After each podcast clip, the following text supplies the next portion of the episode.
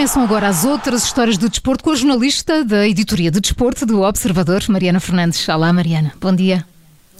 Olá, bom dia. E começamos e muito bem nas Filipinas. Sim, exatamente.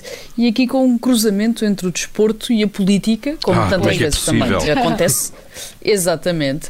Eh, ontem foi notícia o facto de Manny Pacquiao, o conhecido pugilista, antigo campeão do mundo em oito categorias diferentes, é aliás o único a tê-lo feito, a ser aqui campeão do mundo em oito categorias de peso eh, diferentes, ele vai candidatar-se às eleições presidenciais das Filipinas, o país de onde é natural. As Filipinas vão a eleições no próximo ano e Rodrigo Duterte, o polémico presidente filipino, não poderá recandidatar-se, pelo que o partido do poder, o PDP-Laban, está agora algo partido em várias fações. Ora, Manny Pacquiao lidera uma dessas fações e já anunciou que vai então lutar pela nomeação presidencial, explicou que é um lutador dentro do ringue e fora dele e que não vai desistir.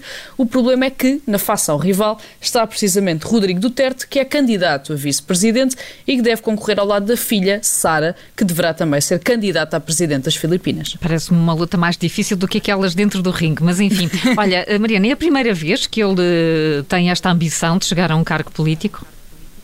Não, longe disso. Aliás, ele candidatou-se pela primeira vez à Câmara dos Representantes em 2007 e perdeu, sendo que na altura explicou que não foi eleito porque a população não queria perdê-lo enquanto ícone desportivo.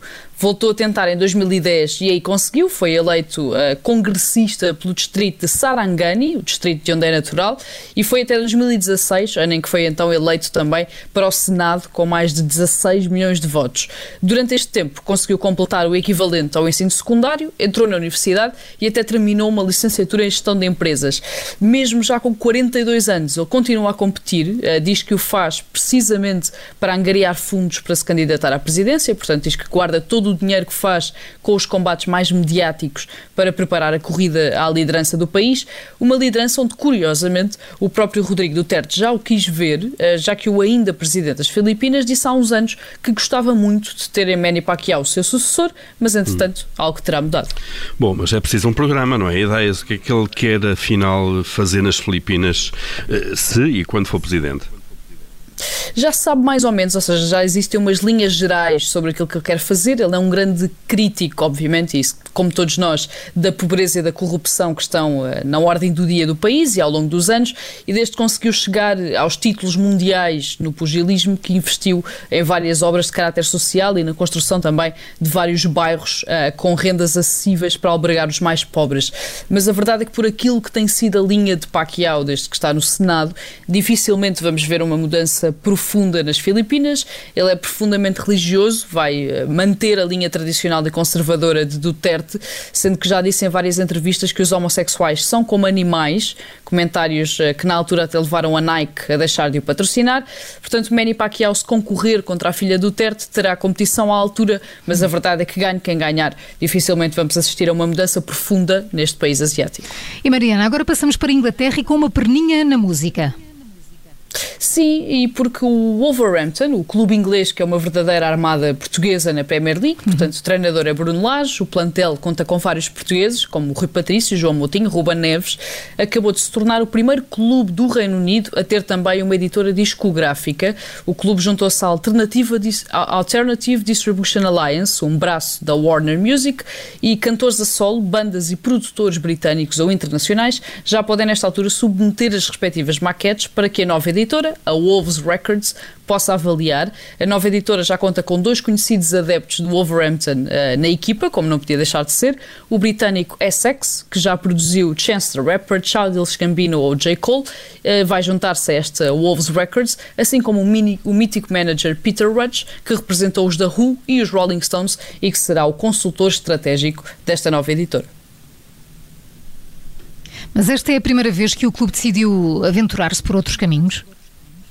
Não, a verdade é que este tipo de apostas tem sido uma constante no Wolverhampton desde há uns anos, principalmente desde que a Fosun, um grupo de investimentos chinês, comprou o clube em 2017 o Wolves tem investido na moda, por exemplo, com parcerias com os gigantes norte-americanos Evil Geniuses e também com uma linha topo de gama que foi uh, lançada no rooftop de um arranha-céus de Xangai.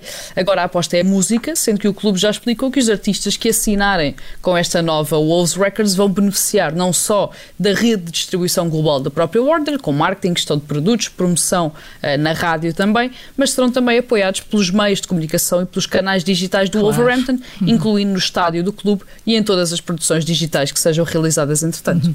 E terminamos na Rússia.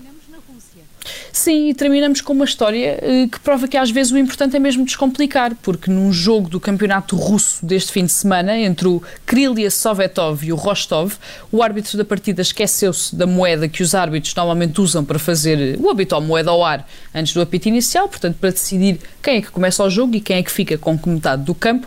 E os capitães das duas equipas, confrontados com esta necessidade de encontrar uma solução rapidamente, depressa decidiram fazer um rápido pedra, papel ou tesoura para decidir.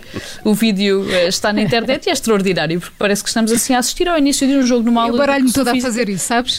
Ficar certo com os dedos, sou muito disléxica a esse nível. Eu tenho sempre que pensar o que é, o que, é que ganha aqui. Exato. A jornalista Mariana Fernandes e as outras histórias do desporto nas manhãs 360. Obrigada, Mariana. Até amanhã. Até amanhã.